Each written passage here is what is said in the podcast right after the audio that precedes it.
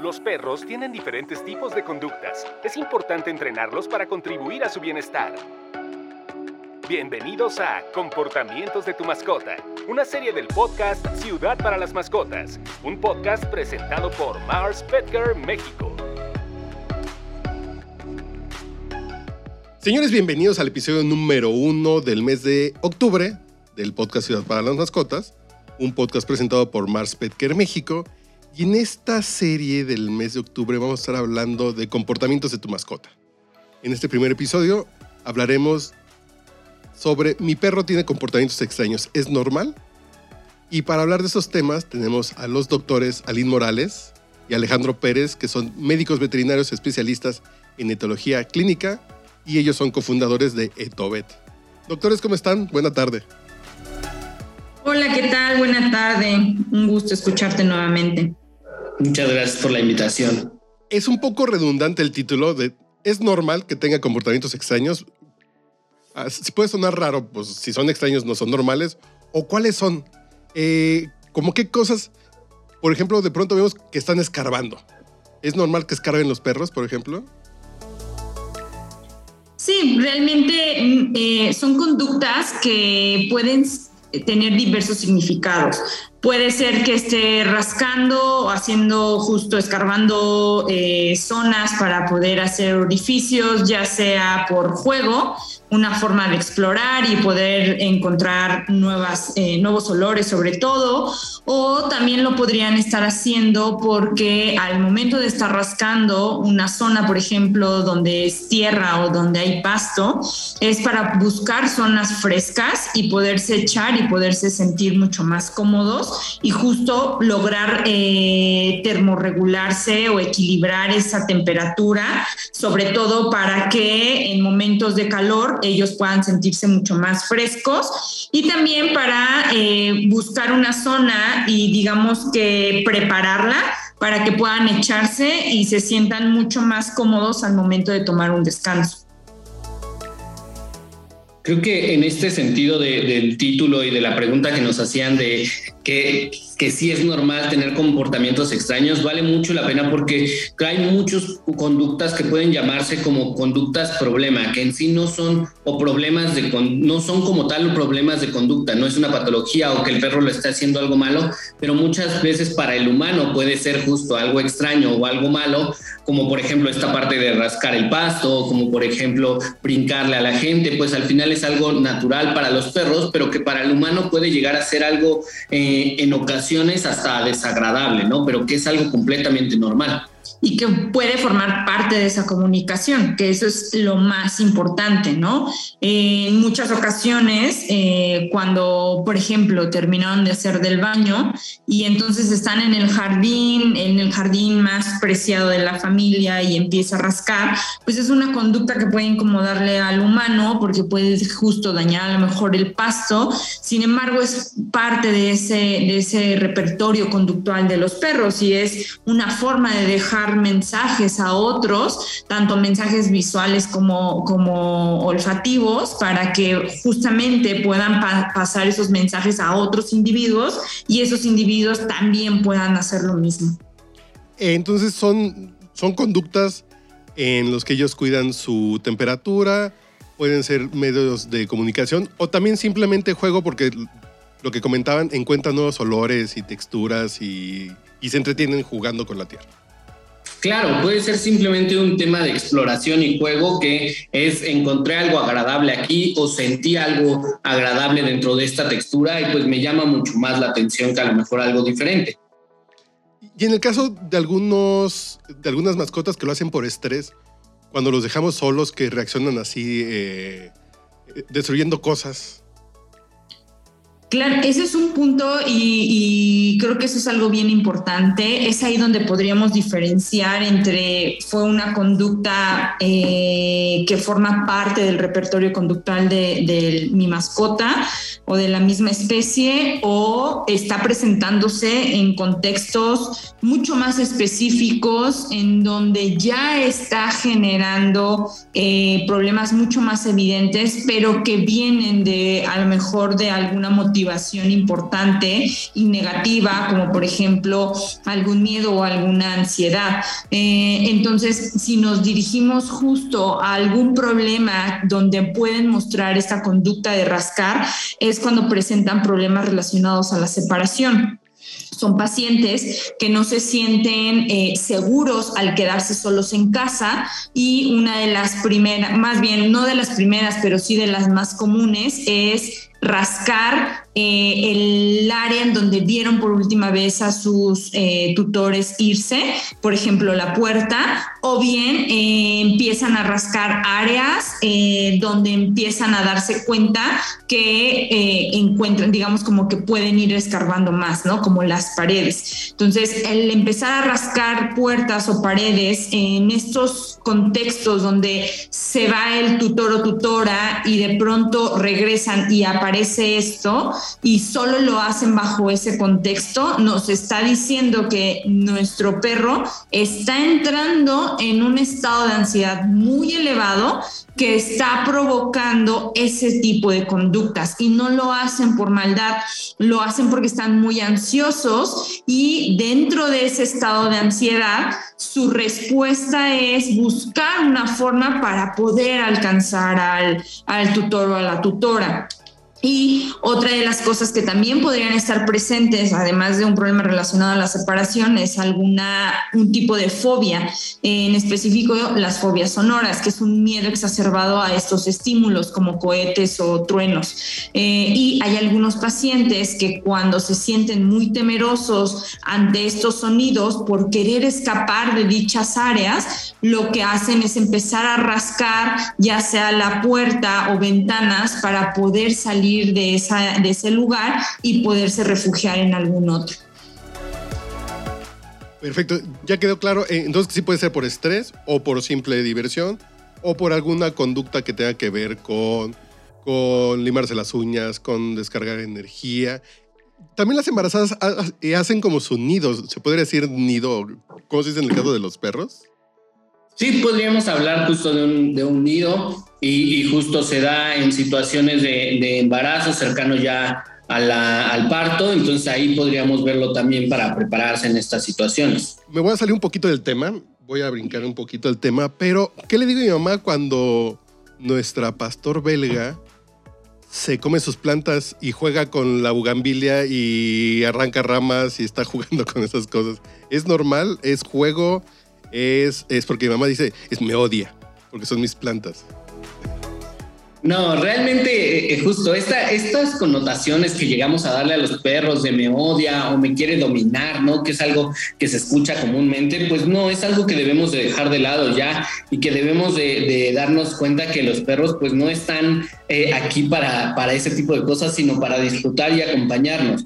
Y que realmente si se llegan a dar estas situaciones es más por un tema de, de estoy aburrido, de que a lo mejor quiero, estoy buscando en qué entretenerme, de que a lo mejor simplemente alguna de las plantas le llamó la atención y le, supo rica, entonces también eso puede ser algo importante. Entonces aquí pensar qué es lo que a lo mejor nos está haciendo falta de, proporcionarle a nuestro compañero, de poderle dar un poco más de enriquecimiento, de juego, que si a lo mejor justo está masticando una madera, pues buscar algún juguete que pueda hacer eh, esta función y que no esté eh, estando buscando esta necesidad de morder un tipo de textura de este tipo. Como cubriendo esas necesidades.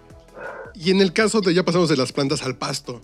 Cuando comen pasto, mi mamá siempre dijo, es que se siente mal del estómago y se quiere purgar. ¿Es, cierto?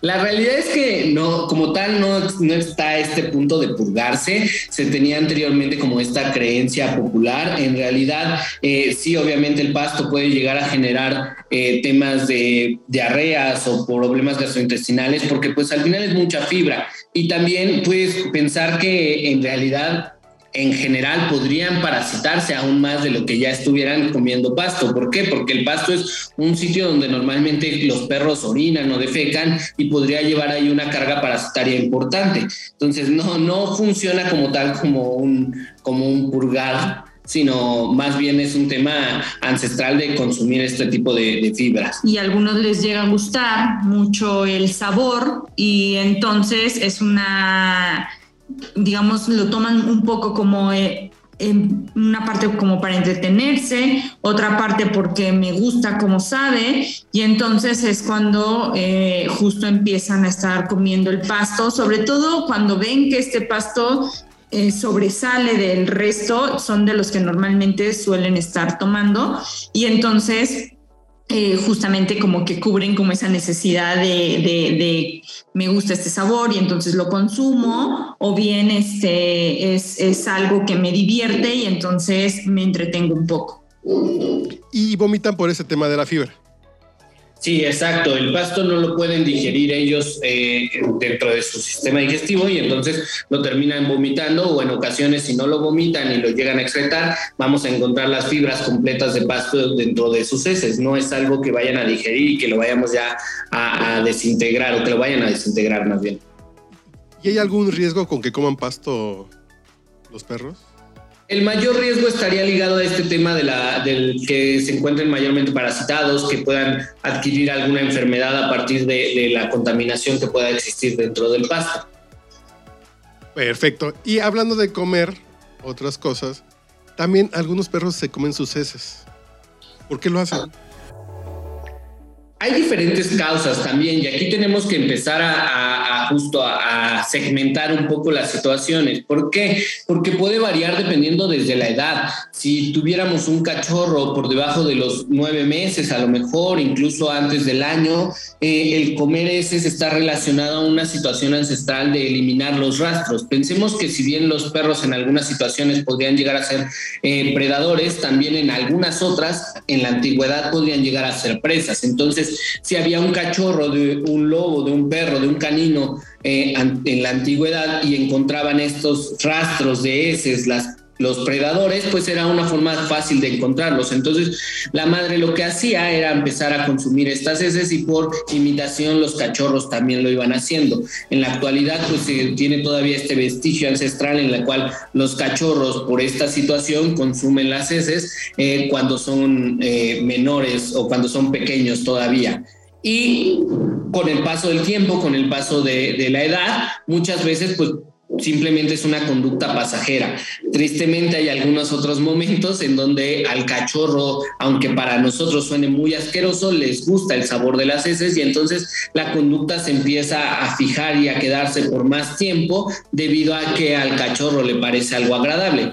Existen algunas otras causas por las cuales ya a lo mejor un perro adulto podría empezar a consumir las heces y puede ir desde un tema físico en el cual eh, el individuo tiene alguna deficiencia eh, nutricional hasta simplemente este tema de nuevo del enriquecimiento, aburrición, y entonces empiezo a jugar con mis heces y algún día le doy una mordidita y entonces veo que me sabe rico y entonces cada vez lo voy a estar buscando más y más para que me llame más la atención. Y aquí lo importante, por lo menos dentro de nuestra área, cuando nos llegan eh, pacientes que tienen problemas en este aspecto de comerse sus heces o las heces de otros, siempre es bien importante eh, apoyarnos mucho, al menos nosotros en nuestra área de etología clínica, apoyarnos muchos con los colegas que se dedican al área de medicina interna, porque puede a veces o haber una combinación de motivaciones o bien el primero apoyarnos de nuestro colega que está dedicado al área de medicina interna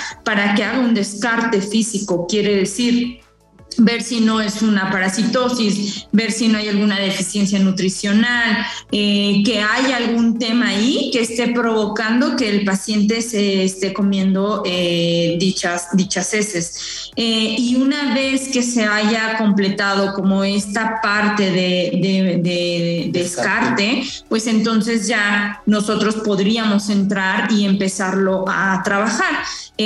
Ahora, ¿por qué a veces lo tendríamos que trabajar en conjunto? Porque hay pacientes que tienen ah, ciertas enfermedades que no les permiten el poder absorber todos esos nutrientes y que están ya en un proceso de tratamiento pero que de manera eh, muy probable va a estar presentando este tipo de problemas y por lo tanto entramos ahí nosotros para ayudarles a que tenga alternativas el paciente y que pueda sentirse eh, menos eh, necesitado de comérsela. O bien pacientes que a lo mejor tienen alguna restricción alimenticia, o que este, a partir de esa restricción alimenticia eh, empiezan justamente también a tener esta necesidad de cubrir sus, eh, como esta parte de, de, querer comer más. Y entonces es ahí en donde también nosotros tendríamos que buscar la manera, digamos, como de darle este empuje a su dieta para que podamos usarlo en diversas actividades y el paciente pueda sentirse mucho más tranquilo ante estas situaciones. ¿Hay algunos métodos para que lo dejen de hacer? ¿Lo tenemos, que, eh, tenemos que hacer que lo dejen de hacer o nada más revisar por qué lo están haciendo? Eh, ¿Cuál es el camino? Pues sí, lo importante primero que nada es ver qué es lo que está sucediendo y por qué está sucediendo. Porque, eh, como bien mencionábamos ahorita, pues si es un tema físico, tenemos que abordarlo desde ahí. Ya si vemos que no y buscamos la motivación, pues podríamos tener ya eh, diferentes situaciones desde el tema conductual. Entonces, pues abordarlo desde ahí. ¿Qué podemos hacer como de manera general? Pues primero que nada, eh, prevención, ¿no? Muchas veces hay tutores que llegan con nosotros y buscan una solución y muchas veces puede haber cierta desilusión cuando les decimos la primer, el primer punto de trabajo es prevenir y recoger las heces en cuanto las hagan. Tenemos que evitar que los pacientes o que los pequeños sigan aprendiendo a que sabe rico y entonces eso lo logramos previniendo la situación. Existen como diferentes métodos o situaciones que se, que se han creado popularmente como esta parte de consumir piña, consumir calabacín como para hacer algo. La realidad es que no nos van a funcionar. Eh, existen algunas tabletas también en el mercado que lo que hacen es simplemente hacer un cambio en el sabor de, la, de las heces, porque como mencionábamos, al ser un tema de preferencia de sabor, pues el cambiarle a las heces nos llega a funcionar. La realidad es que el porcentaje de éxito de estas eh, tabletas o de estos métodos en los cuales les cambiamos el sabor, pues es bajo. Entonces tenemos que apoyarnos aparte del tema de enriquecimiento eh, de nuevo con estas conductas extrañas que es eh, darles juguetes, saber qué hacen, proporcionarles la actividad física necesaria para que su ambiente se encuentre enriquecido y entonces no intenten iniciar estas conductas por tema de estoy aburrido, de ocio y que digan, ah, mira estas, esas que están por aquí tan apetitosas. Y ya para ir cerrando, eh, de pronto vemos que nuestras mascotas se vuelven locas de la nada comienzan a correr de un lado para otro, se dan vueltas en círculos. ¿Qué significa que está pasando? ¿Están aburridas o se están volviendo locas? Pues aquí tendríamos como diversas opciones. Eh, una sí puede ser porque hay una deficiencia en su actividad física y mental y digamos como es este eh, bonche de energía que llegan a tener y es una forma para poder sacar pues todo lo que tienen eh, como, como acumulado.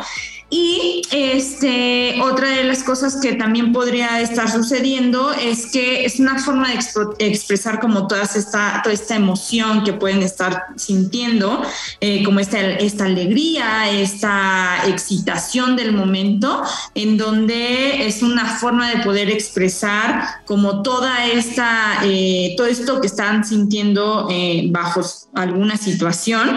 Y hay perritos que también también lo hacen para que puedan ser perseguidos por sus tutores y que puedan iniciar un juego y puedan eh, tener este tipo de actividades juntos. Realmente eh, depende mucho de cada perrito el por qué se presenta la conducta.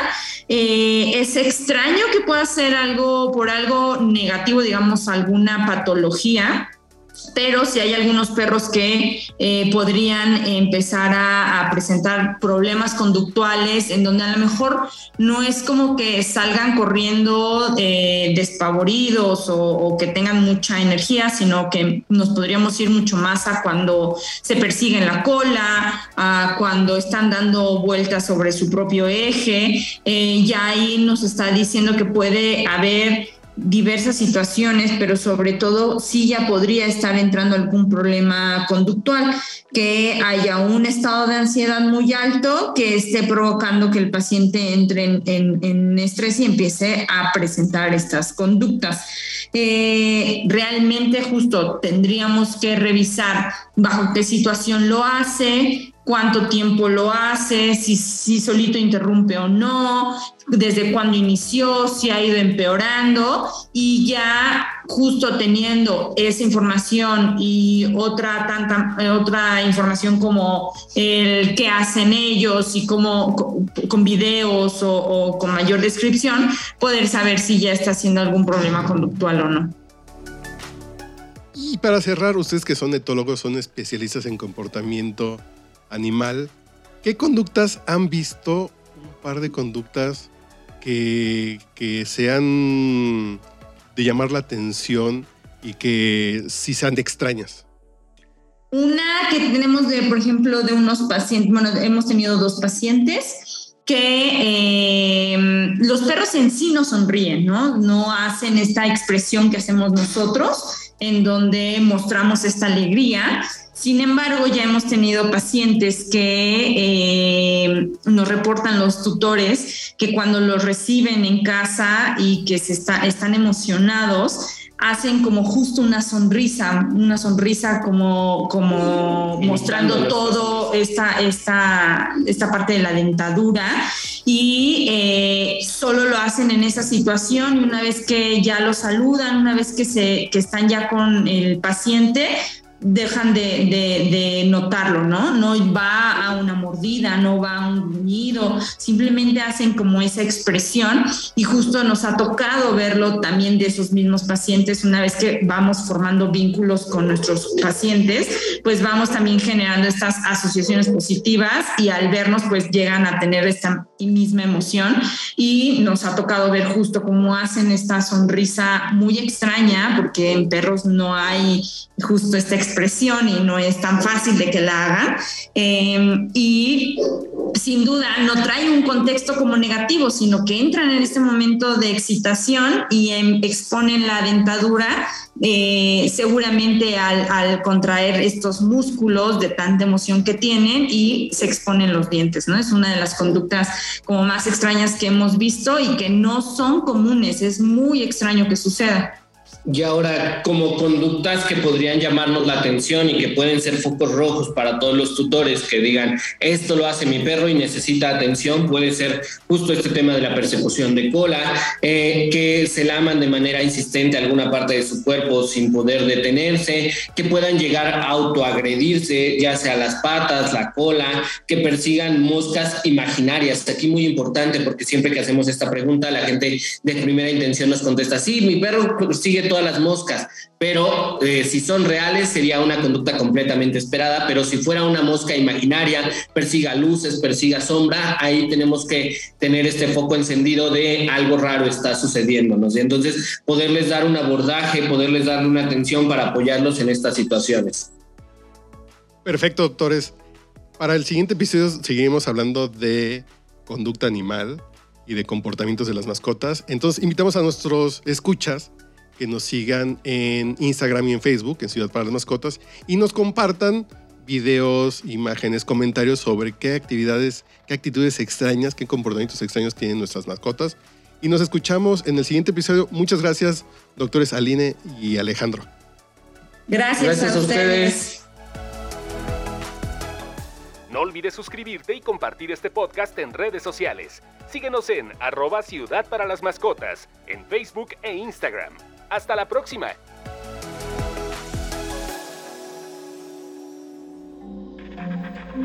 Este audio está hecho en Output Podcast.